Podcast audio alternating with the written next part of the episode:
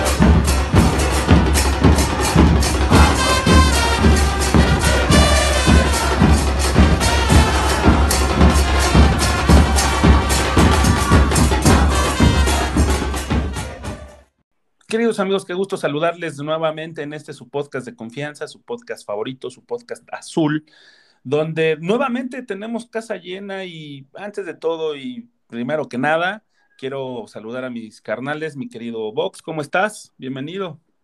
¿Qué tal, Nick? Pues seguimos con la mala racha, ¿no? Pero esperemos que hoy ya empiece a levantar el equipo. Sí, cabrón, porque ya hace falta celebrar una victoria más del maquinón, ¿no? Y mi querido a su lado, ¿cómo estás? Te saludamos hasta el norte. ¿Qué tal? ¿Qué tal? ¿Cómo están ustedes? Sí, aquí con las, con las botas y el sombrero. Este, seguimos acá en la comarca lagunera. Pues muy contentos de estar de vacaciones, pero pues también este, algo tristes, pero esperanzados al mismo tiempo de que nuestro maquinón vuelva por el buen camino.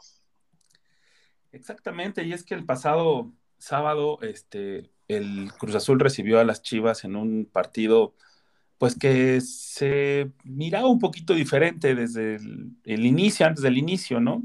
Donde se pretendía que Cruz Azul obtuviera los tres puntos, se metiera a la pelea para eh, estar ya más cerca de la clasificación directa a la liguilla, este, va falta de tres partidos en ese momento, y resulta que eh, llega el Chicote Calderón, eh, nos da un chicotazo, digámoslo así, ¿no? Este, en un cabezazo después de un tiro de esquina, me parece, y no pudimos remontar ni, ni revertir la situación, ¿no? Entonces es la realidad. Mucha gente también empezó a hablar de más, pero ¿qué les parece si platicamos primero de cómo vieron el partido? ¿Les gustó el accionar del equipo? ¿Qué fue lo que más les gustó y qué fue lo que menos les gustó, queridos amigos? Por ejemplo, tú, mi querido Vox. Definitivamente creo que fue otro partido bastante malito de la máquina. Este, me sorprendió que Reynoso se aferrara a lo que había intentado el martes, sacando la misma alineación y repitiendo prácticamente los mismos cambios bajo las mismas circunstancias, ¿no? Eso es lo que a mí me tiene como muy sacado de onda, porque yo pensaba que por lo menos le había quedado la lección de lo que pasó el martes contra Pumas, y pues por lo visto el sábado contra Chivas eh, no, no, no le quedó nada claro, ¿no? De, de hecho, hizo todavía unos cambios más incomprensibles dejando a Aldrete de central, ¿no? Y este, y si bien si mete a Escobar ahí en la lateral derecha, pues nunca se va hacia el frente con todo y que otra vez se juega contra 10 por la locura esta de, de Vega, ¿no? Que se le va encima a Nachito Rivero, dado el antecedente que tenían, supongo yo, de, de una lesión que le hace Nacho a Vega en un partido ahí de a, amistoso o de preparación de la selección mexicana que una vez juega contra Cruz Azul. No sé si se acuerdan de eso. Sí, sí, cómo no, este, es por eso que Vega se levanta con esa molestia y esas ganas de comérselo vivo, ¿no? Y le, le hace, le, le, le, aplica el óigame no. Sí, justo. Y yo creo que todavía se vio un equipo más chato al frente, ¿no? O sea, platicamos mucho de esa oportunidad de Morales contra Pumas, pues ahora no hubo ni una, ¿no? Creo que solo hubo un tiro en todo el partido de parte de Cruz Azul. Fue de Santi cuando entró de, de cambio. Y, y, y, después de eso, no, ni una oportunidad al frente. Entonces, creo que otra vez, este, pues si no te están saliendo las cosas bien, debes intentar cosas diferentes. Y, y eso es lo que no estoy viendo en Reynoso, que sí me tiene bastante preocupado. No sé tú cómo lo viste, Alex. Híjole, creo que, como dirían las abuelitas, ¿no? Cuando, cuando no tienes nada bueno que decir, pues mejor no digas nada. Este, tristemente, y la verdad es que yo sigo así como con el, la, la molestia de decir, ¿quién fregados es el Chicote Calderón? O sea, es un jugador que realmente no ha destacado, que por ahí el máximo logro que tenía era haberle anotado al América, y de repente viene, le anota Cruz Azul, ah, y entonces ahora resulta que el Estadio Azteca es el territorio del Chicote Calderón, o sea, como si de verdad fuera una leyenda, como si fuera una gran figura, y eso es lo que a mí de repente me molesta mucho de Cruz Azul. Hablábamos la semana pasada que esperábamos que este juego no fuera de levantamuertos, y bueno, seguimos en las mismas, ¿no? De, de, de, de levantar a esos equipos que están fuera de la reclasificación y, encima de todo hasta de terminar ensalzando a un jugador de medio pelo como el Chicote Calderón. Perdón, por ahí habrá quien sea fan de, de, ese jugador, pero no, o sea, para mi gusto no, no, no, no es nada del otro mundo, ¿no? Y del planteamiento de Reynoso, pues realmente, este, pues no, no, no, no hay mucho que hablar, o sea, el equipo se sigue viendo chato, no se ven variantes, siguen con 10, pero tal, tal, parece que cuando juegan contra 10, este, creo que se les achica el mundo peor que cuando juegan contra 11. ¿Y sabes qué es lo peor del caso? De que sí se ve un equipo ya sin, sin chispa, sin esa garra, sin esas ganas de, de querer meter un gol, ¿no? Porque sucedió lo mismo que el martes pasado, eh, bueno, que el martes de la semana pasada, ¿no? Eh, no, no se les vio esa, esa hambre que, que, de repente se debe de tener para a veces también ganar los partidos, porque no, no siempre se gana con buen fútbol, sino es una combinación de muchas cosas. Y en esta ocasión no se le vio nada, tal parece, y creo yo, no sé, amén de lo que ustedes eh, juzguen, bueno, o, o, vean, yo creo que ya no le creen a Reynoso. Yo creo que Reynoso ya también está gastado. No sé también qué tanto le haya afectado el tema de, de su auxiliar técnico, ¿no? Este, si de plano era tan importante como para desequilibrar y dar un golpe tan fuerte en, en la mentalidad de cada, de, de, todo el equipo, o este, o si Reynoso dependía mucho de él, o, o, o qué está pasando, ¿no? Porque Reynoso, si bien se vio, siempre ha sido como muy este, reservado en el, por no decir que ratonero, porque pues no es la palabra, sino que muy defensivo. En esta ocasión, cuando se trata de atacar, como creo yo que no sabe cómo. Yo tengo ahí una hipótesis, si es eso, ¿eh? A lo mejor este, me voy a ver muy conspiranoico. Dale, dale, dale. Muy de, esa, muy de esas de este de que el mundo ya se va a acabar y la chingada, ¿no? que, que, no, que no me gusta ser, no me gusta ser así, ¿no? Pero aquí veo como un poquito las cosas de esa forma, ¿no? No, eh, todo lo que pasó o lo que está pasando en la cooperativa, porque lo quiero ver de esa forma como un todo, está afectando demasiado no solo a Reynoso, sino a todo el plantel, ¿no? Y voy a tratar de hacer un breve resumen. Y, y hoy se debe de comprobar si mi hipótesis es, es válida o no, así de rápido. Lo que, pasó con, lo que pasó con Velázquez y lo que pasó con al otro día con los edificios de la del Valle fue un, eh, digamos, un síntoma de que las autoridades ya no estaban dándole el favor a la cúpula actual de la cooperativa, ¿no? Entonces, eso yo creo que sí afectó mucho tanto a Reynoso por el tema estrictamente deportivo, vamos a decirlo así, como a todo, a todo el equipo, a todo el plantel, es más, a toda la institución, porque imagínate que ya no tengas claro si tus patrones van a seguir siendo tus patrones o no, o va a venir otra reestructura, van a venir otros güeyes a mandar, va a cambiar todo otra vez, y no sabes tú esos güeyes a quién van a poner, tanto de director deportivo, de director técnico, etcétera, etcétera, etcétera, etcétera. Todos los jugadores sí. obviamente pues están sacados de pedo, ¿no? De qué, qué va a pasar. Y así los vi yo, o sea, como que no saben qué va a pasar y, y, y, están preocupados y Lira salió a decir este, unos días antes de que pues este güey era inocente, que estaban con él y que la chingada.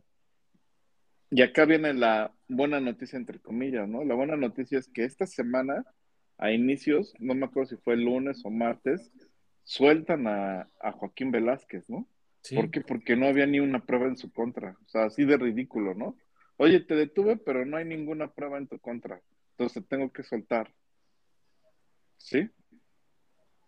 Sí, sí, sí. No, no, no, e no, pudieron comprobarle absolutamente nada porque probablemente no había nada.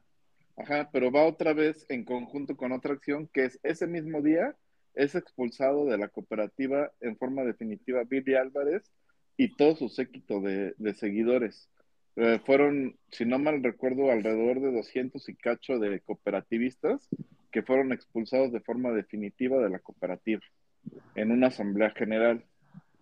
Entonces, se ve otro golpe de timón donde dices, ah, cabrón, otra vez recuperaron el favor, ¿no? Sí. Entonces, eso lo vamos a ver hoy, si tanto Reynoso como el equipo en sí va a sacar esa garra. Con ya la certeza de que no hay nada en contra de la cooperativa por parte del gobierno. Ay, qué tanta mierda, ¿no?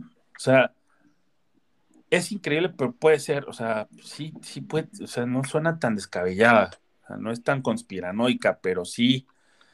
Eh, ah, digo, finalmente este equipo ha sobresalido, ha, ha podido eh, sobreponerse a todos estos temas extra fútbol, donde, este, no sé si se acuerdan cuando de repente en la noche en fútbol picante y todas esas madres salió eh, Víctor Garcés diciendo que ya este, llegaba a Ciboldi y que mandaba a todos a la chingada y, a tomar el control. Eh, eh, o sea, ese día yo sí me quedé sacado de pedo, dije, bueno, qué chingados, ¿no?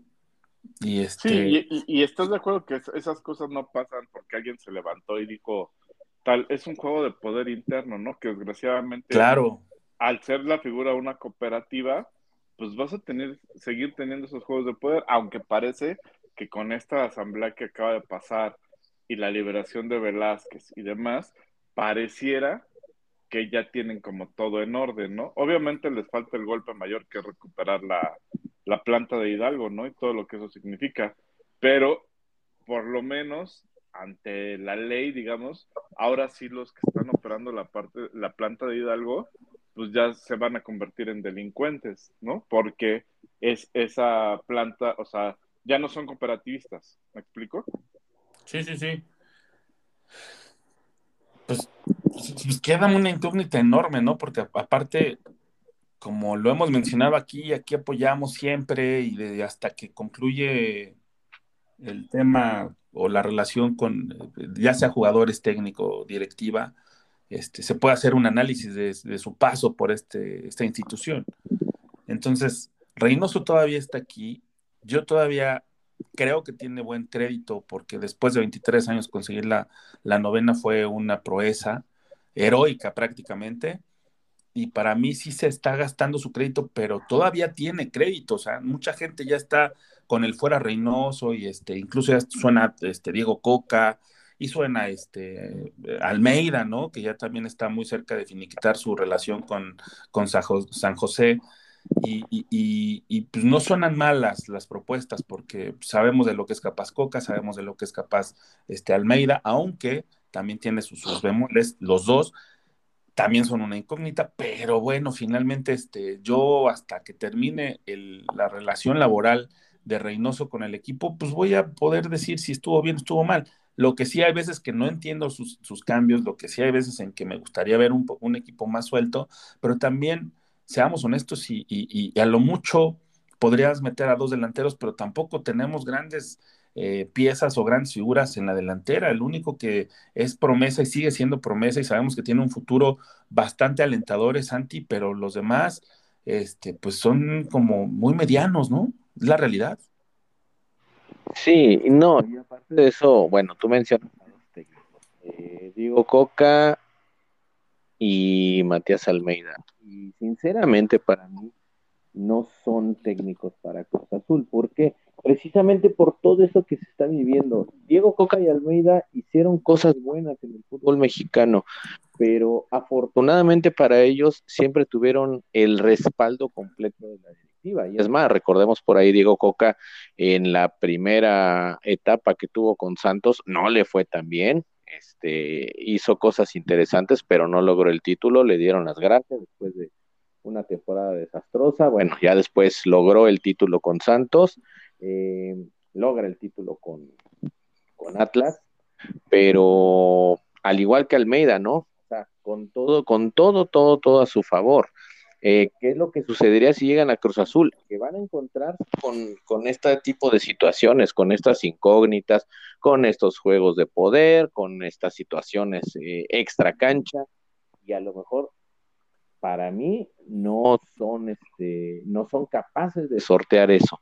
Y desafortunadamente, eh, Cruz Azul es un equipo grande, eh, no le queda cualquier técnico. Y con estas situaciones van a necesitar de verdad un, un, técnico completamente fuera de serie y yo no lo veo, al menos en estos dos que mencionas, y por ahí este, se empiezan a barajar otros nombres que mucho menos creo. Sí, es, es, la realidad, aunque Almeida ya tuvo el paso por Chivas, no lo hizo mal, aunque al final sí dejó el equipo este, muy cercano al descenso, ¿no? Esa también es una realidad. Eh, eh, lo que sí también he leído muchísimo de que eh, Almeida siempre trata de colocar y tener todo el control y entonces Ordiales ahí qué papel jugaría porque él, eh, Almeida se supone, únicamente responde a los dueños, en este caso sería Velázquez, ¿no? Entonces, este, si es... Sí, sí, es que precisamente por ahí va, que son técnicos que necesitan tener todo y que son técnicos que necesitan, este, que, que, tengan el respaldo completo, pero si aquí estamos como con Reynoso, que de repente le, le, paran el camión, le bajan al auxiliar y este, y van a estar viviendo con esa incertidumbre, no, no, no, no los veo, ¿eh? no, no los veo sinceramente eh, como material para Cruz Azul. Pues hay que esperar, no tenemos de otra, porque finalmente, te digo, para mí, Reynoso, sí han sonado muchos rumores de que si no consigue la décima, pues este, tendría que dar un paso al costado, ¿no? Y me parece que es sano porque si no también se desgastaría mucho esa relación y ese cariño que todos le tenemos, no sé si ustedes también compartan el mismo sentimiento que yo, pero a Reynoso lo tengo este, en un lugarcito especial porque pues, consiguió la novena, ¿no? Y nos dio esa felicidad que tanto ansiábamos y que tanto deseábamos. Y de convertirse un proyecto después de la, de la, del título conseguido, un proyecto que se veía de un equipo de época y todo este tema, vinieron muchas, muchas cosas que, que, que, tumbaron ese proyecto, ¿no? Y que es una pena porque finalmente tú pensabas que podía suceder y, cuando salen este, los nueve jugadores o diez jugadores, no me acuerdo cuántos salieron, eh, sí fue como también un golpe muy fuerte para Reynoso, donde incluso pues hasta este, a la mitad del campeonato se va eh, Angulo, que insisto, si bien no son grandes figuras del fútbol internacional, ni siquiera, eh, sí al menos te funcionaban para cumplir con los objetivos que tenías eh, propuestos al inicio de la temporada. Ahora, después de la, de, descalificación de, la Conca Champions y no conseguir ni siquiera llegar a la final, y ahorita con los problemas que tiene de, la inoperancia en la delantera, sí se ve un, futuro totalmente incierto y muy diferente a, después de mayo eh, del año pasado, ¿no? Donde, insisto, se, se veía como un equipo que podía marcar época y que estamos viviendo una situación totalmente contraria. Sí, de acuerdo. Este, ¿Les parece si vamos a hacer una pausita con una buena rolita y regresamos a seguir discutiendo todo esto del futuro de Cruz Azul y los partidos que se vienen, ¿vale? Nos limpiamos las lágrimas. y pues bueno, ¿qué les parece, hermanitos, si les este, si, si nos deleitamos con un poquito de, de Deftones para eh, hacer un chaser y este y esto que se llama Digital Bath de su White Pony.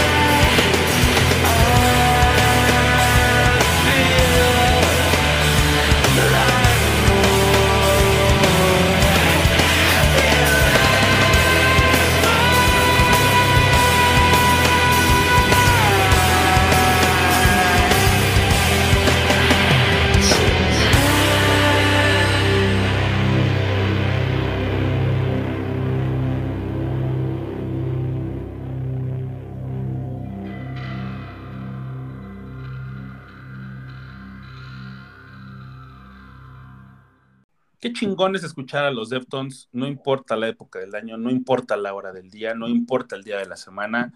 Los Deftones siempre rifan y siempre rifarán. Amén. ¿O no, hermanitos? ¿Cómo no? Like, like y amén. Oigan, pues, este, siguiendo con nuestro tormentoso amor, que en este momento es así de este, de pégame, pero no me dejes, ¿no?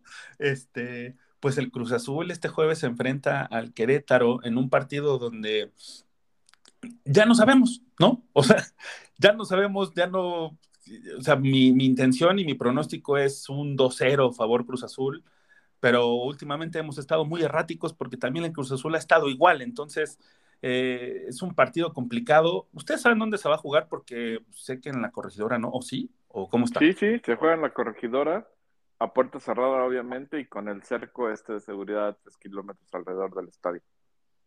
Sí, como que les, les duró muy poquito el, el gusto de, del, del año de veto que se había propuesto para la corregidora.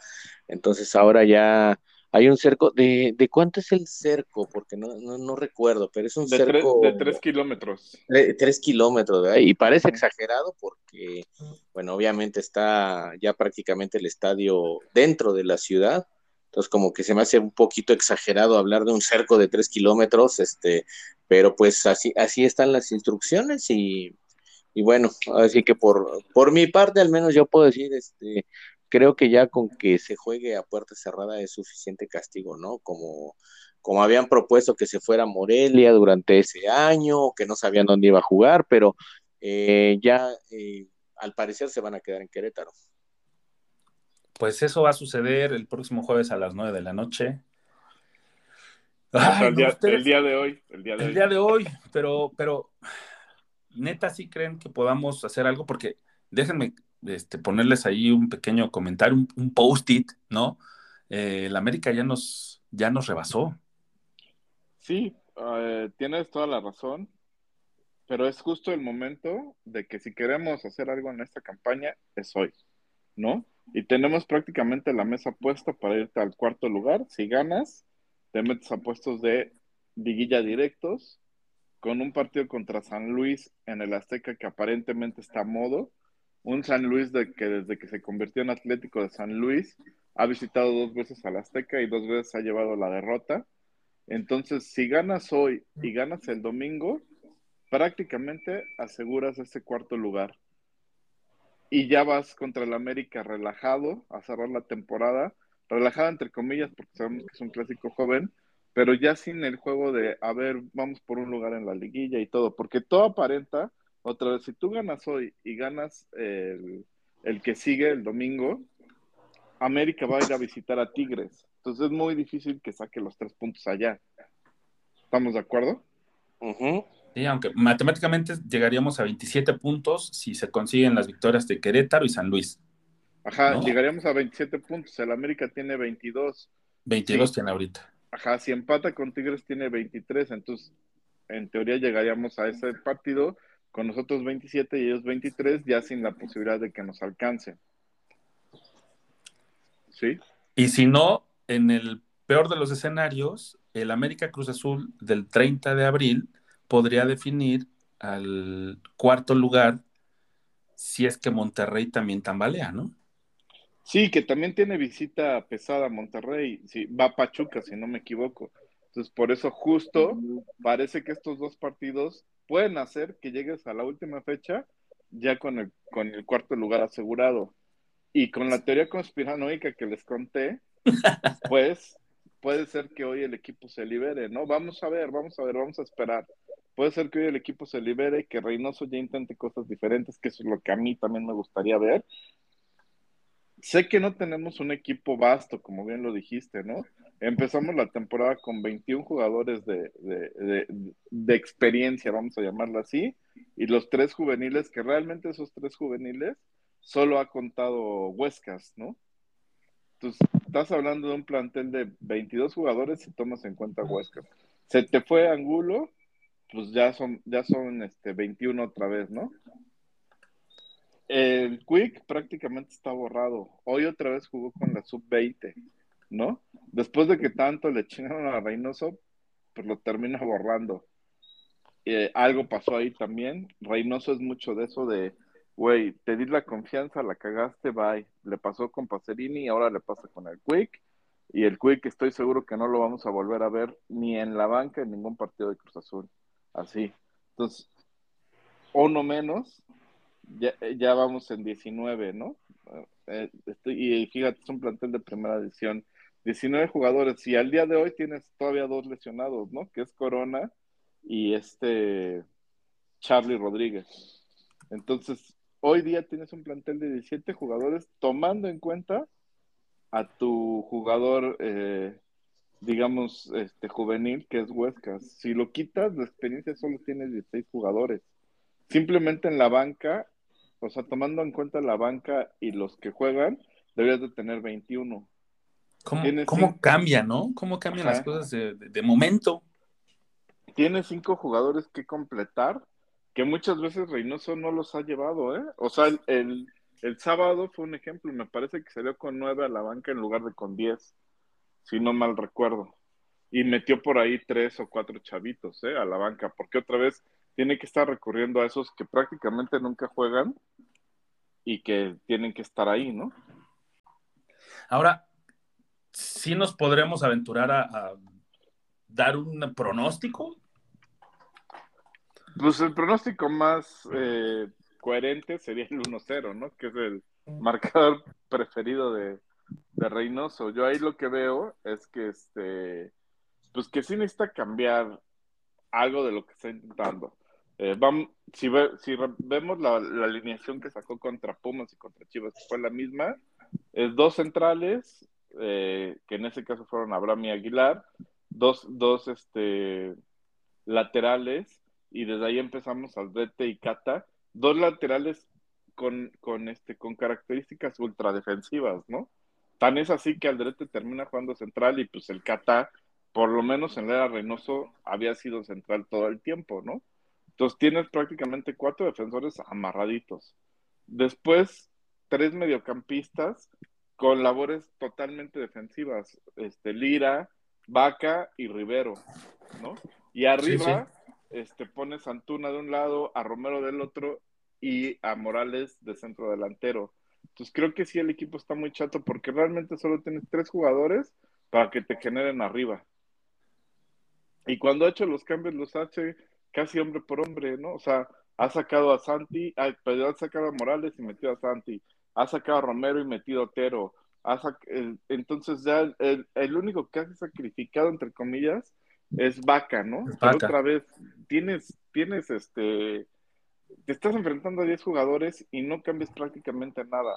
Entonces creo que eso es lo primero que hoy debemos de ver. Laterales que vayan al ataque, ¿no? Tienes a Escobar, que para mí, si ya jugó el, el, el domingo, pues tiene que ser titular hoy, ¿no? trajiste a un Mayorga que te daba esa profundidad hacia el ataque. Sí, no defiendes igual, güey, pero ahorita lo que te hace falta es el gol, ¿no? Y puedes meter a, a Santi y a, a, Morales juntos, ¿no? También, como la otra vez que mencionaste eso. Ajá, puedes meter, meter a los dos juntos, o por lo menos en planteamiento otra vez, pues ya, ya no te esperes a los segundos tiempos para sacrificar a Vaca, ¿no? Juega nada más con dos eh, contenciones, por así decirlo, dos medios defensivos. Entonces, abres a dos, que ahí sí puede ser igual, este... Ahí tienes varias opciones, porque tienes a, este, a, Romero, tienes a Antuna, que ha estado jugando bastante bien, y arriba puedes meter a Morales y a Santi. O si no quieres, puedes meter a Romero arriba y puedes meter a Tabó en, una de las bandas, o inclusive a Otero en una de las bandas. O sea, creo que sí tienes, pero es eso, moverle, ¿no? Si no quieres quemar tus delanteros luego, luego los dos, este, sí en el planteamiento puedes irte más ofensivo. Y simplemente es eso, ¿no? Sacar a Vaca y meter a un, a una, a un extremo más para que adelante a, lo mejor queden Romero y, y, Santi o Romero y Morales. Sí, en un posible 4-4-2 que se ve un poquito más ofensivo que el 4-3-3 que venía manejando, ¿no? Puede ser. Sí, sobre todo por las características de los jugadores, porque obviamente otra vez este, lo que decimos, no es tanto la formación, ¿no? Porque dices 4-3-3, güey, pues así juega hasta el Milan y, y la Juventus y, y, el Barcelona, güey, ¿no?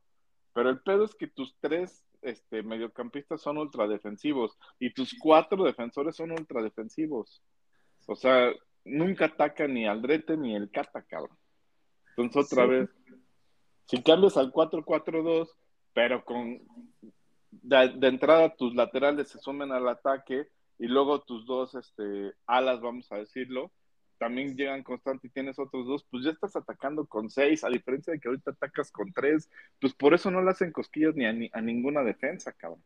Y por eso siempre, y por eso mi, mi comentario anterior, bueno, en el segmento anterior, de que no sabe cómo atacar, güey, sabe cómo defenderse, lo hemos visto infinidad de ocasiones, pero no sabe cómo atacar. Yo no sé si lo tenga claro, si sepa, este, o, o qué curso tomó de DT, ¿no? Por, para, para evitarlo, para, o igual y se fue al catenacho, no sé, güey, pero sí, sí está como raro que no sepa cómo acomodar al equipo para ser un poquito más ofensivo sin descuidar la parte de atrás, porque como bien dices, dejas a los cuatro, incluso mete tu línea de cinco, pero deja que tus dos carrileros suban, ¿no? Y dejas a tres atrás para no descuidar si es lo que te preocupa tanto. Sí, es que por ahí va también el hecho de, de cómo jugó, ¿no? O sea, siempre siendo defensa y lo, y lo, hemos visto a lo largo de la historia con diferentes técnicos, cuando han jugado de defensa durante toda su vida, pues priorizan eso, ¿no? Y por ahí hablando de formaciones, me estaba acordando en los años 90, Manuela Puente eh, traía un 3-3-4 que de repente los eh, comentaristas decían, no, es que qué que, bárbaro cómo juega el Necaxa. Qué ofensivo. Super. Y, pero sabíamos en la realidad que no era así, que Necaxa replegaba líneas y que entonces ese 3-3-4 era un este 6-2-2. ¿Por qué? Porque to todo el equipo se iba atrás, aunque nominalmente era un 3-3-4, pero era también la visión que tenía la, eh, la Puente de priorizar la defensa, de ser ordenado, pero obviamente, bueno, también este, estamos hablando de los jugadores como Ivo Basay que tenían ese entonces, que al momento de atacar y al momento de dar el latigazo, bueno, eran efectivos. Desafortunadamente, pues nosotros en este momento carecemos de, de eso, ¿no? Como, como bien lo acaba de comentar Vox. Entonces, eh, pues ahora sí que hay que echar mano de, de, de, de lo que se tenga pero disponer de los recursos de la manera más efectiva. Y a lo mejor por ahí, este, pues no sé, yo digo que al auxiliar, este, mándenlo por favor en el tren ligero, que se vaya con su gafa y sus bigotes para que no lo vuelvan a agarrar, ¿no? Este, que no me lo bajen de camión, por favor. No, si no, imagínate, ya sería, o sea, si este partido contra Querétaro se pierde, yo creo que ahí eh, podemos decir que se termina la temporada. Sí, Sí, sí, sí, la verdad es que hoy, hoy hay mucho, hay mucho en juego. Eh, y fíjate, eh, y aún así todavía tenemos este, bastante esperanza porque la jornada 17 Atlas va a recibir a Tigres, van a jugar a las 7 de la noche, bueno, 7 de la tarde con este horario. Monterrey recibe a Tijuana también a las 7 de la tarde con 6 minutos. Y bueno, el partido estelar del día va a ser Cruz Azul, América Cruz Azul, que se va a jugar hasta las 9. Entonces ahí Cruz Azul en la jornada 17 todavía va a tener este a su favor los resultados de los otros equipos para saber cómo va, cómo, cómo puede plantearse, ¿no? Oigan, Sí, y no lo- quiero lo- ser, no quiero ser aguafiestas, pero el Querétaro viene en el, en la posición, bueno, en la, en la penúltima posición, y ya sabemos lo que ha pasado con los penúltimos lugares, güey. Sí, Pero ma- este, más, que los penúltimos lugares, yo creo que es con los que estrenan técnico, ¿no? O bueno, corren a su técnico. Eso Pues Sí, espere- también, güey. esperemos que de aquí a las 9 Querétaro no haga nada. Quédense quietos, no corran a nadie, por favor. Y Sí, sí. ya Además, re- recordar que el Querétaro se está jugando eh, lo de la multa, ¿no? Entonces Sí. también a lo mejor eso es algo que no, no se menciona mucho, pero que sí es un hándicap porque pues se trata de muchísima lana, ¿no? No me acuerdo yo cuán- cuánto dinero es, creo que son 80, 40 y, y 30, ¿no? Algo así de, de millones de pesos. ¿Alguien tiene el dato? No, no, no. Sí, no, no eran 120 millones. Es, que- es que puede ser que sean 120, 80 y 40, entonces. Ah, entonces ya lo, ya lo repartieron, ¿no? Porque yo me acuerdo que los, los 120 millones eran para el último lugar, pero creo que sí, no, ¿verdad? no, pero puede- o sea, puede ser que sean 120 para el último lugar, pero de todas maneras hay multa para el, para el, digamos, la posición 16, 17 y 18. Ajá. Ah, ok. Ah, entonces a lo mejor ya por ahí se, re- se repartieron la, se repartieron la multa. Sí, pero bueno, el chiste es que desde la 16 les toca pagar y hoy día eh, Mazatlán con su triunfo empató a Querétaro en 117 puntos en esa posición 16. Ujú. ¿sí? Entonces Querétaro se está jugando ya esa, esa multita que prácticamente es la que falta definir, porque ya es un hecho que Juárez eh, va a ser el último lugar y paga esa multa de último lugar. Tijuana es el penúltimo y va a pagar esa multa de penúltimo lugar, pero el antepenúltimo es el que falta definir y ahorita están empatados Juárez, este, Mazatlán y Querétaro y con Toluca dos puntitos arriba. Toluca. Toluca dos, Toluca dos puntitos arriba de ellos. Entonces cualquiera de ellos tres puede llegar a pagar la multa. Entonces para Querétaro sería un salvavidas total ganar hoy, porque se iría inclusive arriba de Toluca, ¿sí? Entonces también hay que tomar en cuenta eso, que no es como que Querétaro, ah, pues voy en el último lugar, tengo una temporada de la chingada, no me juego nada, ya este no aspiro ni a ni al repechaje ni nada, me vale madres, no. Es- Hay mucha lana de por medio. No dudo que haya una, una muy buena este comisión o como, como les dicen, este Primas. premio, una muy buena prima por ganar este partido. No, las primas de, de Tigres, ¿verdad? A su lado.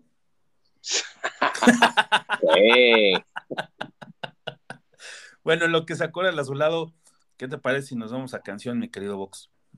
Sí, claro que sí. A propósito de que este fin de semana me los voy a dar en un conciertito, vamos a escuchar esto que se llama Paquita Disco de la Lupita.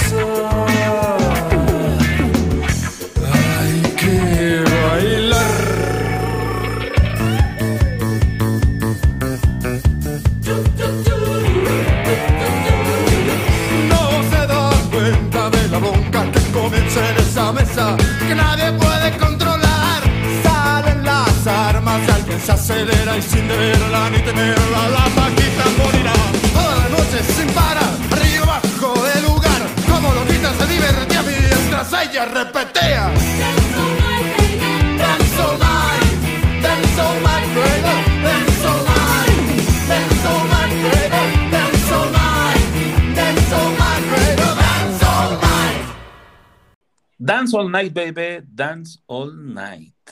No, se tiene que decir. Dance all night, baby. Dance all night". Sí, si no, no, si no, Oye, no va. oye, pero qué buenas épocas, ¿no? Y qué buenas fiestas, qué buen, qué buen desmadre, güey. La pasamos muy chido. Sí, sí, ¿Cómo sí, no? sí. ¿Cómo no? Con ese soundtrack de La Paquita y toda la, la serie de Culebra, ¿no? Toda la, la- la- la banda o la familia Culebra que sacó tantos discos en los noventas y que hicieron el La Raza para la Raza todo. eso. Qué, qué buena rola, sí. Muy bien, muy bien. Me gustó, me gustó mucho. Mi querido Alex, Sí, dígame. de fútbol, pero ya no precisamente de, de, de, de- de nuestro maquinón, que te lanzaste al territorio Santos Modelo. Sí, hombre, es que, híjole, la verdad es que yo puedo decir que en mi, en mi familia somos este amantes de la vagancia. Entonces, muchas, muchas, veces, este, sí, o sea, nue- nuestra vida gira en torno a, a la vagancia y, como dicen, a la tierra que fueres, pues obviamente, eh, creo que por ahí había comentado, o si no, eh, mi esposa es de, de aquí, de Torreón, y digo de aquí porque estamos haciendo la transmisión en este episodio desde la comarca lagunera, así es que pues había juego de fútbol, dijimos, vamos, ¿por qué no? Había juego de béisbol también, entonces dijimos, vamos, ¿por qué no? O sea, la cuestión es venir a visitar a la familia, disfrutar, pero dentro de ese disfrute no puede faltar la vagancia, así es que vámonos con esta cápsula. Amigos de Entre Cruzados, ¿qué tal? ¿Cómo les va? Bueno, pues hoy nos encontramos aquí en el territorio Santos Modelo, Estadio Corona en Torreón y nos encontramos con... Regina. ¿Qué tal? Aquí aprovechando este viajecito para conocer un estadio más. Eh, la verdad es que hay un, una temperatura bastante alta, arriba de los 35 grados, la sensación térmica es tremenda. El primer tiempo ha estado, la verdad, bastante flojito. Pero bueno, ¿qué esperamos para este segundo tiempo, Regina? Eh, 1 a 0 o 2 a 0. 1 a 0, 2 a 0, obviamente el Santos. Hoy no está aquí nuestro maquinón campeón, pero pues apoyamos al equipo local. Así es que vamos a ver qué sucede más adelante. Bueno, pues minuto 23 del segundo tiempo. Eh, Acevedo ha sido exigido todo este segundo tiempo y en una serie de rebotes, gol del Querétaro. El, el ánimo decae un poco, pero pues está bien porque el partido esperemos que se ponga bueno. En la compensación empata el Santos Laguna, la afición lagunera estalla. Esto es una fiesta total a pesar de que Santos no jugó muy bien. Regina, ¿cómo viste ese gol? Muy bien. Muy bien. Esposa, ¿cómo viste ese gol? Muy bien. Empatamos 1 a 1 al final.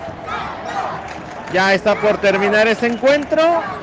Un gran remate de cabeza después de un centro por la banda derecha. Este viene el gol, viene la celebración y esto prácticamente está terminado. Y bueno, pues sí, segundos después del gol de Santos Laguna termina este encuentro.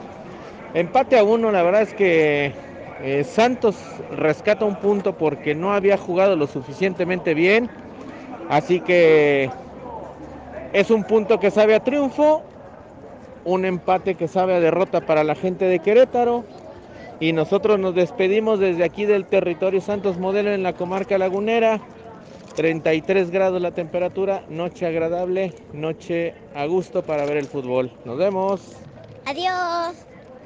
Chao, un saludo para todos. Bueno, y pues así, son las cosas, así se vive el deporte por acá, por esta tierra. Em, nada más para comentarles un poquito si hay alguien que no conoció el, el Coronita, como se le llama de cariño a ese estadio viejo de Corona que ya no existe actualmente, ya es un terreno baldío. Híjole, no, el, el ambiente era, era terrible, era un verdadero infierno ese, ese estadio, ya nada, nada que ver con el, con el estadio nuevo. No sé si ustedes lo conocieron o conocen el estadio nuevo. No, Yo no, no- he tenido la no tuve chance. de ninguno de los dos. No, ni yo todavía no. Y, y el Corona lo vi, pero por fuera nada más. Ajá, sí, no, y era este, era, era terrible, ¿eh? el, el- el antiguo estadio Corona, porque, pues imagínense, ¿no? Todavía en esas épocas que se permitía jugar a las 4 de la tarde, eh, se ponían por fuera los camiones de bomberos para estarle rociando agua a la gente. Eh, dicen, yo no sé, pero que abrían las puertas desde las 12, entonces eran cuatro horas de estar bajo el rayo del sol para agarrar buen lugar que se llevaban el churrito, este, entonces se tomaban sus cervezas, había ley seca en aquel entonces, para las 4 de la tarde pues ya estaban este, bastante tostados y bastante alcoholizados, entonces pues la gente se entregaba. Eh, eh, actualmente ya no, o sea, actualmente ya el ambiente es más, eh, es más relajado en ese sentido, la gente apoya mucho, por supuesto, pero no, ya, ya no es la, ya, ya no es la misma experiencia que se tenía en aquel entonces. Pero aparte se ve que, que- que el estadio está de, de no mamar, ¿no? Sí, la verdad es que es un, es un estadio muy bonito. Yo lo conozco desde 2010, em, que por ese entonces andaba viviendo aquí en, aquí en la comarca. Fui varias veces a ver a Cruz Azul contra Santos. Me tocó estar de visitante, me tocó sufrir como visitante. No, no tanto en este, en, agresiones físicas ni verbales, ¿no? Pero sí sientes eh, cómo, cómo presiona la gente. Me tocó estar en el 2011 en la semifinal de México contra Alemania y estaba justamente en este en la tribuna donde cayó el gol de chilena de este de la selección mexicana. Bueno, no, no, no fue este la, la locura total. Creo que es uno de los mejores juegos por el ambiente vivido, uno de los mejores juegos en el que he estado, ¿no? Y bueno, de ahí nos brincamos al Parque Revolución, hermoso estadio, estadio pequeñito, es para más o menos 10.000 personas de capacidad. Eh, construido en 1932, conserva su fachada original de arquitectura de estilo Art Deco. Entonces, un lugar eh, padrísimo, un ambiente, Vámonos. un ambiente muy familiar, un ambiente, este, la verdad, bastante agradable y sobre todo ahora que es pretemporada, los precios, bueno, están así. Ese día fue entrada gratuita, eh, dos cervezas por 50 pesos, este, la comida igual, muchas promociones, entonces, pues el que, el que no se fue a tomar unas cervecitas o no fue a comer algo, o aunque sea a tomarse una agüita de limón, este, se lo perdió. Y, y, bueno, finalmente también ya empieza la temporada eh, beisbolera, ¿no? Sí, ya empieza la temporada y de hecho es, ese es algo a, resaltar porque bueno, por ahí este, escucharon que el juego empezó a las 7 de la tarde, terminó a las once y media de la noche, o sea, fueron cuatro horas y media de, de juego, un, un, juego bastante entretenido, pero la cuestión es que ya la, la misma Liga Mexicana de Béisbol quiere implementar una regla para este, para este inicio de temporada que va a ser que los juegos de martes y miércoles ya no se van a jugar a siete, a nueve entradas, ahora se van a jugar a siete únicamente. Se va a recortar. ¿Por qué? Porque lo que han visto es que hay muy poca asistencia. Son los días de menor asistencia en la liga y eso debido a que, bueno, este, como aquí en Torreón pues, terminamos eh, casi a la medianoche y pues se quieren, quieren ver cómo innovar, ¿no? Quieren este, por ahí implementar algunas reglas para agilizar el juego y bueno, este, pues veremos cómo, le, cómo les funciona ese experimento. El día de hoy la serie... perdón, el día de hoy la serie inaugural va a ser este, entre los Diablos Rojos del México visitando a Tijuana. Ahora sí, perdón, este, perdón la interrupción. No, no, perdona tú. Este, solo quería a- a- a- a- aportar ahí que, como en las grandes ligas, que metieron esta regla de poner un hombre en segunda cuando hay extra innings, ¿no? Que tiene también ese mismo espíritu de acortar los partidos. Sí, sí, y además, este, es que, por ejemplo, en el juego del martes, pues igual es este de pretemporada, ¿eh? pero se da mucho, se da mucho ya en, en los juegos de temporada regular, que de repente este, empiezan a hacer tiempo, están volteando a un lado, está el pitcher cuidando al jugador en base, este, rompe el contacto con este eh, con el montículo. Entonces, son este pequeños segundos, pero que a lo largo del juego se transforman en minutos, minutos, minutos, y un juego que regularmente debería durar tres horas, pues, se fue a, a cuatro horas y media. Y eso contando en que al final este, quedaron empatados y dijeron, bueno, como es de pretemporada, pues aquí la dejamos, vámonos a dormir. Este, pero si hubiera sido un juego de temporada regular, pues por ahí recordarán algunos que terminan a las 2 o hasta las 3 de la mañana, ¿no? Entonces, es un juego, es un juego hermoso, nos encanta, pero también este, hay que ser conscientes que los jugadores juegan todos los días, descansan únicamente los días lunes, y bueno, también para ellos el estarse desvelando, pues es un, es un desgaste físico importante. Hay algunas otras reglas, por ejemplo, cuando se empieza a perder tiempo, cuando hay alguna visita por parte del, coach a, pitcher, tienen únicamente 30 segundos. Si no, se les va a penalizar con una bola. Y por le- hay algunas otras que, este, que van también por penalizaciones para agilizar el juego. Pero vamos, vamos a ver qué, qué le resulta. Hay muchos que están en contra de, de los juegos a siete entradas. Yo digo que está bien, yo digo que está bien porque se tiene que agilizar y porque además en esta temporada en particular se presentaron uniformes con diseños eh, muy nuevos. Hay quien dice que parece de cholo, que parece que están grafiteados, este, que tienen colores neón, este, pero es en, busca de, de, de aficionados jóvenes, ¿no? Y, y está bien, o sea, mientras hay una manera de captar gente en el estadio, bienvenida sea. ¿Y sí parecen cholos? Sí, algunos sí, este, de hecho el de el hay, hay uno de los uniformes de los diablos, justamente el que dice diablos, parece como de este, así como, como de la- las letras estilo este banda de heavy metal, ¿no? Entonces sí, sí se ve la verdad bastante locochón, rompe con el estereotipo de, de, de lo que conocemos siempre, sobre todo en un deporte tan tradicionalista como el béisbol, rompe completamente los esquemas, pero yo me, me agradaron esos diseños muy bonitos uniformes, han presentado todos los equipos. Oye, yo vi por ahí que ahí en el estadio de, ¿qué son los algodoneros? Ajá, los algodoneros del Unión Laguna. Del Unión Laguna, tienen una, una sección con mesitas como bar, ¿no? O sea, eso está muy chido, ¿no? Ah, sí, sí, sí, sí, sí. Es, en este, en este juego pasado no, este, no, no se abrió esa sección. Lo que pasa es que este estadio eh, tiene forma de estadio olímpico. Bueno, como si fuera la mitad de estadio olímpico. Es una, tiene una forma de herradura. Entonces, eh, el terreno de foul es mucho, muy extenso. Y pues se les ocurrió la brillante idea de decir, oye, este, tenemos un terreno muy extenso, pues vamos a utilizarlo para, para algo, ¿no? Al, eh, algo que aporte tanto beneficio económico para el club como una nueva experiencia para los aficionados.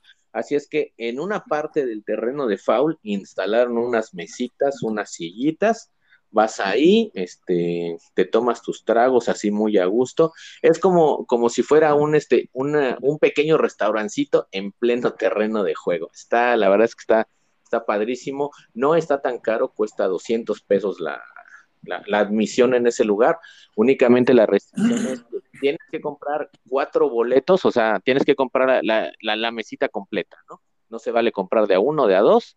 Este, pero está, está muy bien y además en el jardín derecho hasta, hasta el final hay otra terraza también, que es una terraza bar. Eh, obviamente, pues el, juego se ve un tanto lejano, pero también a la gente le gusta ahí. O sea, el chiste es hacer ambiente. Hay equipos que están innovando, por ejemplo, Pericos de Puebla eh, permite la admisión con mascotas en la zona de bleachers. Entonces, eh, igual ponen música viva después de, de cada encuentro y es una manera, como les digo, de, de acercar a la gente, ¿no? Todo está, está padrísimo. Ojalá y, y pueda venir para julio o agosto, echarme una vuelta, irme ahí a la mesita y hacer una cápsula desde, desde ese lugar tan nice. Lo que sí, es cierto es que, perdón, perdón, vas. No, o sea, solo quería también comentar que esa parte de los postpartidos está padrísima. A mí me tocó ir en Monterrey a ver a, a- a los sultanes y la verdad que el grupo se pone a todo dar y arman el bailongo y todo y dura como tres horas después de que acaba el partido, ¿no? Creo que a veces hasta se pone mejor el ambiente ahí que durante el partido. Sí, sí, la verdad es que, ajá, y es que precisamente es eso, ¿no? De que, por ejemplo, no sé, pues sí, el papá va a ver el juego, ¿no? Pero pues ya la señora, viejo, viejo, llévame porque va a tocar este, no sé, tal grupo guapachoso, ¿no? Entonces al final arman el baile ahí en la tribuna y bueno, todo el mundo se divierte. Obviamente ya también hay más cosas para los niños, interactúan con la mascota, entonces e- ese es lo que se busca, ¿no? Que, que mediante promociones, este, ot- otro tipo de espectáculos, la familia completa se vaya adentrando. Por eso notas un ambiente completamente distinto al fútbol, ¿no? Y, y espero aquí este, que pronto nos pongamos de acuerdo para irnos a hacer una, una transmisión especial, ¿no? Al, al Estadio de los Diablos. Al Alfredo Harpelu, sí, sí, cómo no, hay que estar ahí ya. Harpelú. Está, está muy chingón, la verdad, el ambiente que se vive ahí en el, en, en el territorio Diablo y, y, pues sí, hay que ponerle fechas ya, mi estimado Alex. Sí, sí, sí, yo, yo le traigo ganas de ir a, a un partidito y no precisamente por el, porque saben que soy neófito en ese tema, pero por el ambiente, por todo, por hasta los, por los pinches tacos de cochinita que dicen que, este, que venden ahí, que son deliciosos, este, pues yo me rifo. Pero fuiste a un partido, al último partido de pretemporada, ¿no? Hiciste algo especial por ahí, mi querido Alex. Sí, la verdad es que estuvo, pues estuvo muy padre porque, pues, pues sí, o sea, obviamente no es el mismo ambiente tampoco de, de la, ¿cómo se llama? De la temporada regular, es más relajado, entonces, este, interactúan mucho con la gente, se, se pone, se pone bastante bien. Eh, solamente conozco tres parques que son el, el de la Ciudad de México, el de aquí de Torreón, el de Puebla, pero de verdad que los tres han trabajado muy bien las directivas de los equipos de la Liga han, este, han apostado mucho, están apostando, acaban de suscribir también un, eh, un contrato con Canal 11 para darle mayor difusión al juego, acaban de suscribir también eh, un contrato con el Casino Caliente, entonces ahora ya se va a llamar eh, Liga Caliente Mexicana de Béisbol, y bueno, eso obviamente va a traer eh, mayor inversión, y pues obviamente a mayor inversión una mejor experiencia para el aficionado, así es que este, pues bienvenido sea, ¿no? Y que haya, que haya más opciones de entretenimiento. Pues vamos a escuchar la cápsula que nos preparaste y regresamos para mandar a rolitas si les parece bien. Amigos, ¿qué tal? Ya pedimos prestada la máquina del tiempo al box. Así es que aquí Regina y yo nos lanzamos el día de hoy martes a un juego de béisbol. Es el último juego de pretemporada antes de iniciar ya la temporada este próximo viernes. Y el juego es entre los algodoneros del Unión Laguna que reciben a los generales de Durango. ¿Qué tal Regina? ¿Cómo estás? Muy bien. Qué bueno. ¿Qué tal? ¿Qué, qué esperas el día de hoy de este juego? Eh, pues diría, no sé, Oh, cuidado con esa bola que salió de foul. ¿Qué podemos esperar? ¿Qué marcador para el día de hoy? Eh, podría decir 2 a 1. 2 a 1 va a estar cerrado el juego. Yo digo que va a haber muchas carreras el día de hoy. Es una tarde muy soleada, estamos a 38 grados aquí. El sol lagunero está pegando con todo a las 7 de la tarde. Estamos en la zona de sombra, muy pegados aquí a- al home plate. Así es que vamos a ver cómo se desarrolla este encuentro. Bueno, a mitad de la cuarta entrada ya se ha presentado la mascota, el pollo algodonero. Los niños aplauden y esto es lo lindo del béisbol, que es un ambiente completamente familiar. Ojalá y en el fútbol eh, las cosas cambien. Y bueno, eh, les puedo decir de lo que pasó en el ambiente en el TCM. Es muy distinto a como era en el Estadio Corona. Y esa pelota va, pega contra la barda y es un doble. Regina, ¿cómo viste la presentación del pollo? ¿Qué tal? ¿Qué tal? Vamos a bailar. Eh. Así es que, bueno, el béisbol no solamente es mirar el juego, también es interactuar eh, con el público, cantar, bailar, y eso es lo que lo hace tan divertido para toda la familia. 10 de la noche, séptima entrada, gran juego, los generales van ganando 7 carreras por 6, ha sido un juego de volteretas, eh, llevamos ya 3 horas de encuentro. Y es algo que en la liga están analizando, ya lo platicaremos eh, tal vez en algún otro capítulo, tal vez más adelante, que hay una, una, una nueva manera de jugar, un experimento que los días eh, martes y miércoles se jueguen únicamente siete entradas, precisamente porque el juego se retrasa mucho. De repente hay pérdida de tiempo.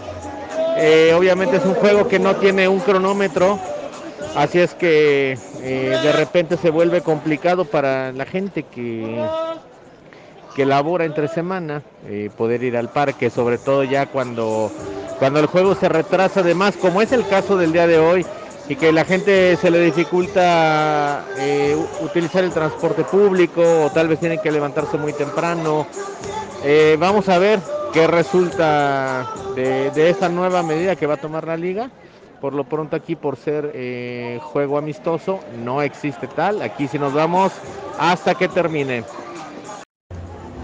Y bueno, después de casi 25 minutos, 25 minutos entre eh, tiempos fuera, eh, ir a hablar con el lanzador al montículo, etcétera, etcétera, etcétera, se terminó la parte alta de la séptima.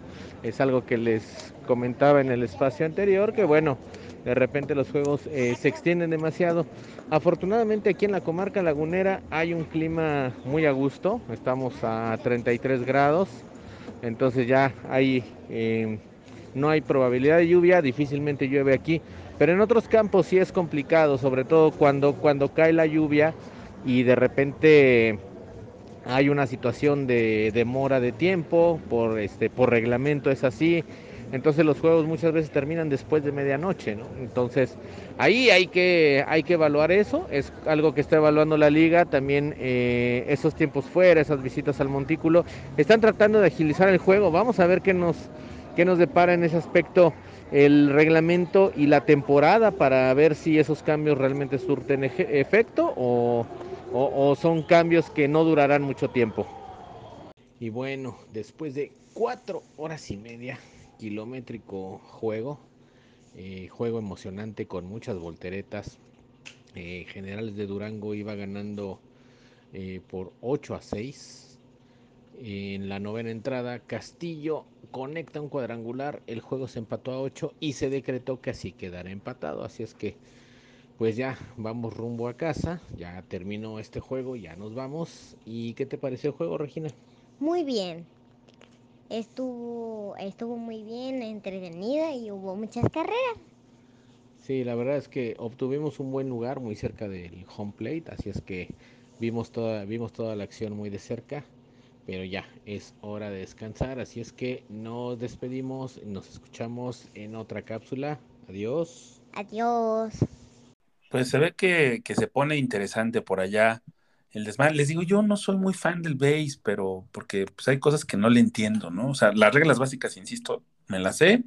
Digo, no es un juego muy complicado, pero este, pero ya las, las estrategias y todo ese pedo que, que los más expertos este, saben eh, como leer, eh, es, es ahí donde me falla, ¿no? Porque pues tampoco, obviamente, le he entrado al 100, pero, pero sí recuerdo la prepa, este, cómo la pasábamos bien en el Seguro Social, mi querido Vox.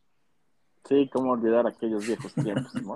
Y aquellas botellas escondidas en los pantalones. en donde se pudiera, güey, pero era un, este, un pantera negro, ¿cómo se llamaba ese pinche? Algo así, güey, ya ni me acuerdo qué tomábamos. No, yo sí me acuerdo que tomábamos esas, para lo que alcanzaba, ¿no? También era el, Era el, este, el Richardson, ¿no? el Richardson, el Corsario. Ah, el, el Richardson y el Corsair eran los clásicos noventeros, sí, cómo Ya no. había, había otro, güey, había otro, espérate. Richardson, el este, ah, bueno, ahorita no me acuerdo. Pues sí era algo de Pantera, güey, pero ese no lo tengo tan ubicado. Una etiqueta negra era. No, pero no era el... No, no, no, el era Johnny. Walker, no, no, obviamente, No, no, no. no. Eso, eso ni siquiera lo podíamos mirar, güey. No alcanzaba para tanto el presupuesto. No, No, pinche no. presupuesto era Pues muy era, flaco. era una botella ahí del nivel del Richardson y del, del este del Ron Corsario, ¿no? Sí, de, sí, sí. De, de ese nivel y pues sí, buenos tiempos que no sé cómo le hacíamos para meter esa madre a las gradas. Este, teníamos hasta hielitos y refrescos. No, no, no, este, teníamos un servicio, nada más faltaba la botana, güey. Bueno, la aunque la botana era Nos la prácticamente la pasábamos botarga. la madre al, al jardinero, güey, Sí, sí, sí, sí. hasta que lo sacábamos de quicio. Me acuerdo que una vez se quería subir, güey, aparte no Sí, también la botarga, güey. No, bueno. No, ya, ya, me, Este- ya me imagino así, este, algunos de ustedes dos en el via- por el, via- por el lado del viaducto, ¿no? Güey, ahí te va la bolsa de hielos, agárrala. Algo así, algo así. Pero, pero sí, la botella era más sencillo. Este. Digo, antes era como un poquito más inocente el desmadre, ¿no? Ahorita demasiada violencia por todos lados, pero. Sí, ¿Qué les parece si para seguir con ese, este, esa pequeña nostalgia nos vamos con algo de del disco Listen to Ill de los Beastie Boys y esto se llama Sabotage. Uh, qué rolón.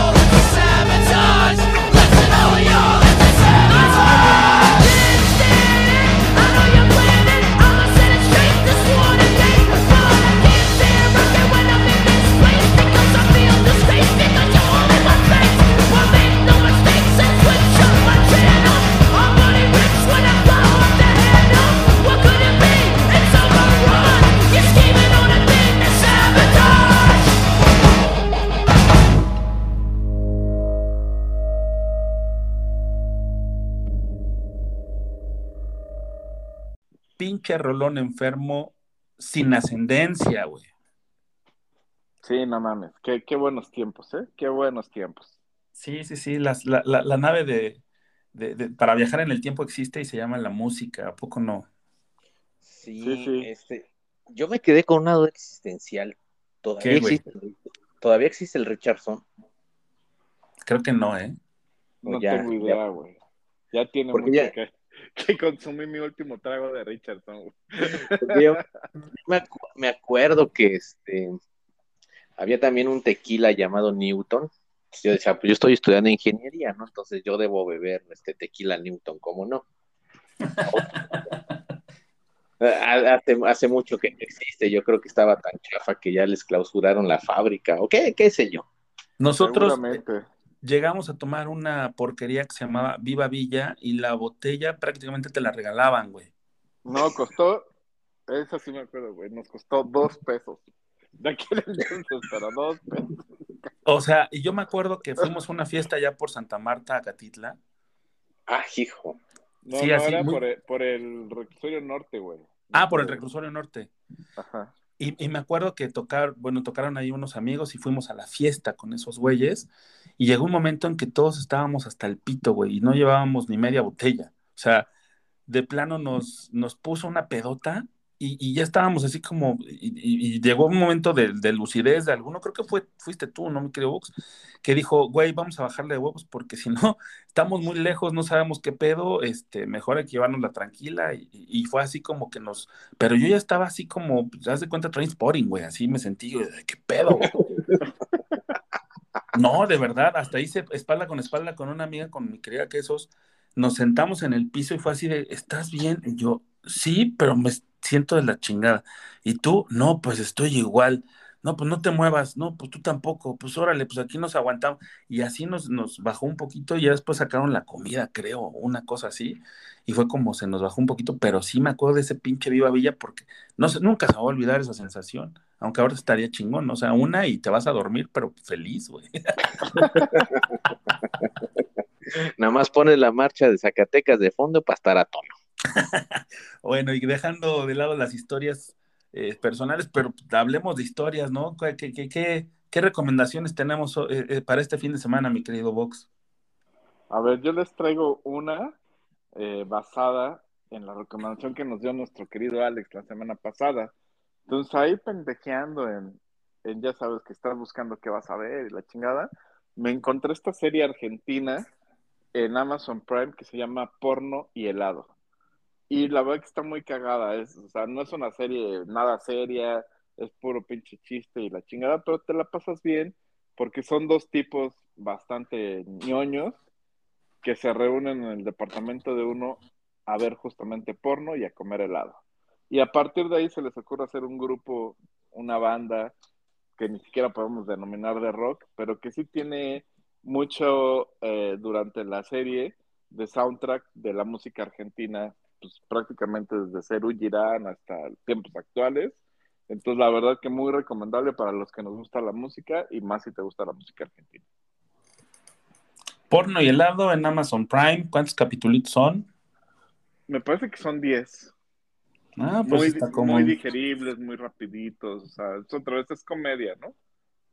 Va, va, va. Porno y helado. Ya la había escuchado, pero este, no le he entrado. Es que tengo muchas cosas que, que- que ver, pendientes de. Y voy muy mal.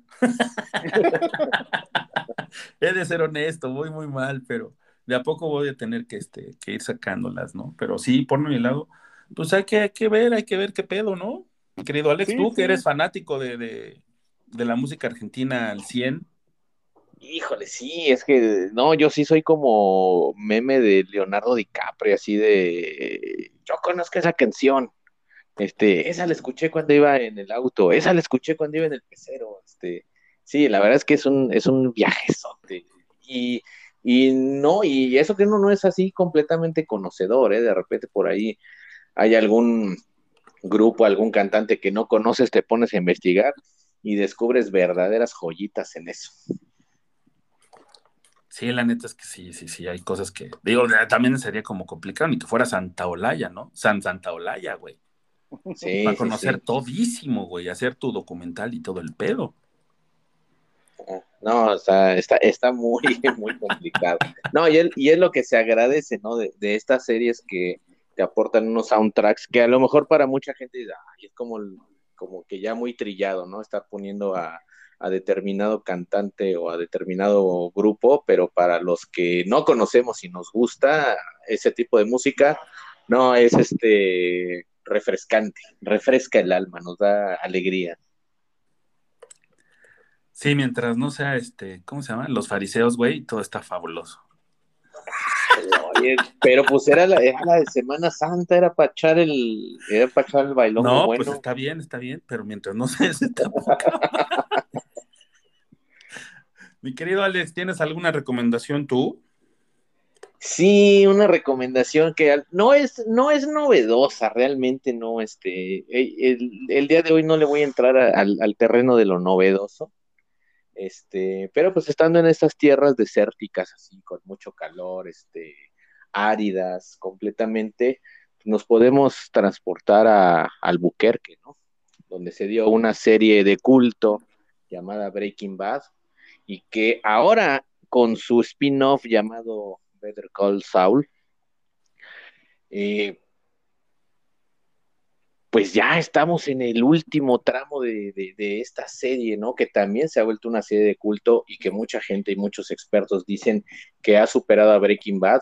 No tiene la, la- la trama tan, este, tan explosiva o de tanta acción como, como Breaking Bad, pero híjole, está padrísima la serie. Lo único que tengo en contra de Netflix es que le está soltando de a un capítulo por semana. O sea, yo quisiera que hubieran soltado la serie completita para aventarme el maratón aquí, este, en lo que la gente está afuera derritiéndose, yo estoy aquí con el aire acondicionado viéndola, pero pues ni modo, así nos dejaron, ¿no? Y se estrena la primera parte únicamente porque va una segunda parte que se va a estrenar meses después.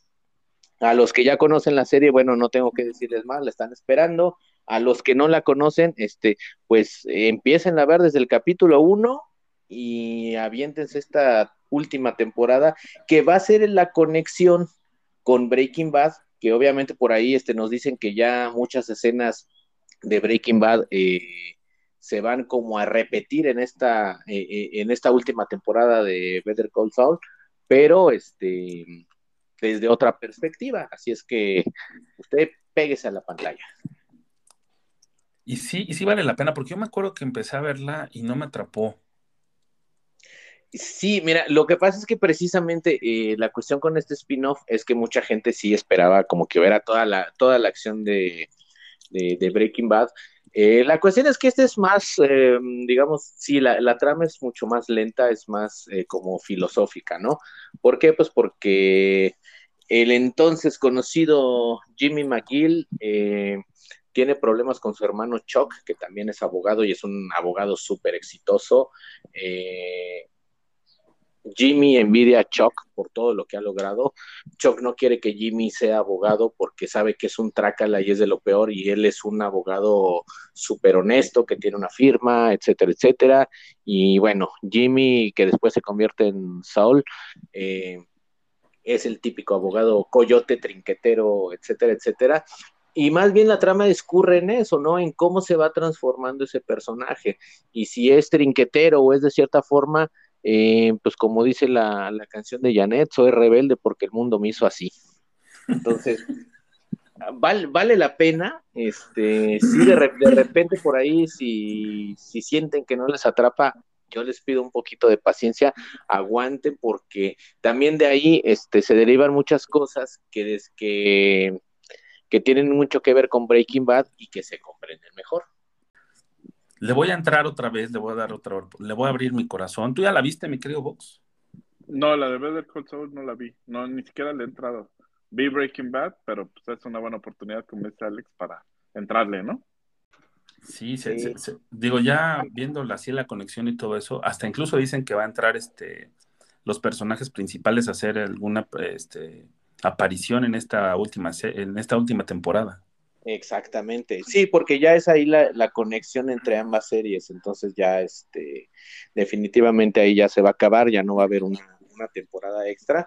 Y bueno, eh, muchas veces también, como les decía, ¿no? la cuestión de, de analizar el personaje, de cómo se hace, a lo mejor muchos esperaban este más acción, balazos, persecuciones. No, realmente esto no, este, esto no sucede. Es una serie más tranquila. Hay que tenerle mucha paciencia. A mí me encanta mucho la serie, pero sí es de tenerle mucha paciencia. ¿eh? La verdad es que sí se le, se le reconoce eso, la paciencia para poderla ver. Pues estará, bueno, ya está marcada en mi lista de nuevo, entonces este, lo platicaremos después. En tu lista que ya va como en un millón, güey. Ay, ya lleva, no, no tanto, son 999.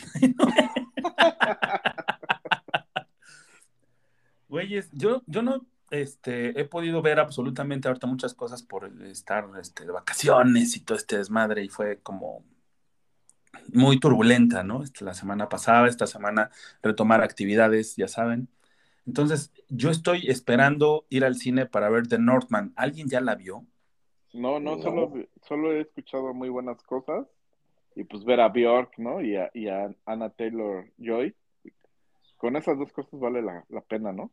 No, y aparte sale William Dafoe, Nicole Kidman, eh, Bill Skarsgård, eh, sale un güey que se llama Alexander Skarsgård, que es el hermano de este Bill, pero este güey hizo Tarzán y, y salió también en True Blood, este, también es un actor que me gusta cómo trabaja, se, se pinta para verse chingona, iba a ir ayer, güey, pero este, no encontramos ya boletos y fue, fue un tema, pero, pero bueno, esta la dejo ahí en la mesa como una propuesta para verla y resumirla la siguiente semana, si es posible, y si no, pues bueno, ya, este, yo sí la voy a ver y se las platico la siguiente semana.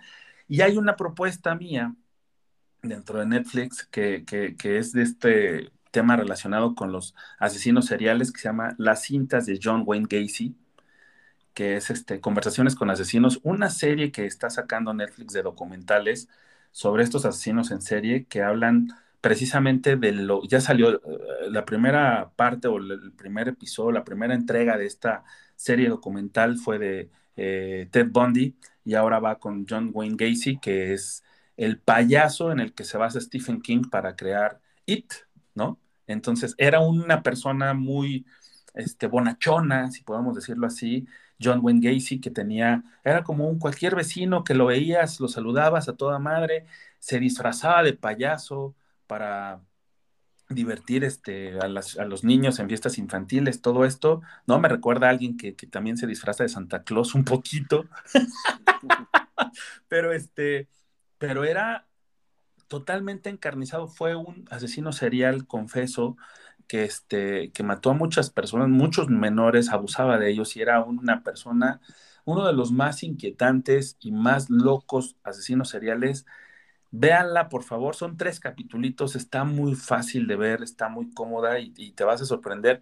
De verdad sí te deja pensando en cómo la sociedad ha llegado a tanto y estamos hablando de, de los 60, 70 y cómo este personaje marcó también una diferencia. O sea, yo creo que Manson se queda muy corto, muy, muy corto al lado de John Wayne Gacy, Gacy y todas este, sus atrocidades que realizaba, de verdad. Este, enterraba a sus víctimas en su patio trasero, así, de, así de, de, de pinche era el cabrón, ¿no? Entonces, este, recomendable si les gustan ese tipo de, de historias y si no, pues pásenle, ¿no? No pasa nada, pero sí es este, muy interesante el, el, la vida y lo que él comentaba, lo que estas cintas eh, guardan en sus comentarios, sí es de, de, de, de, decir, ay, nanita, la neta. Sí, yo por ahí este, vi un capítulo nada más, pero sí, sí está, la verdad es que está bastante densa y muchas veces este, no puedo, no puedo verla en casa, obviamente por este, por el tema de los, de los niños, entonces, eh, el, eh, ahí está, ahí está, este, en lista de espera, es, espero pronto, este, poderla ver porque sí está, se, se ve bastante, bastante interesante. No, está brutal, güey, la neta.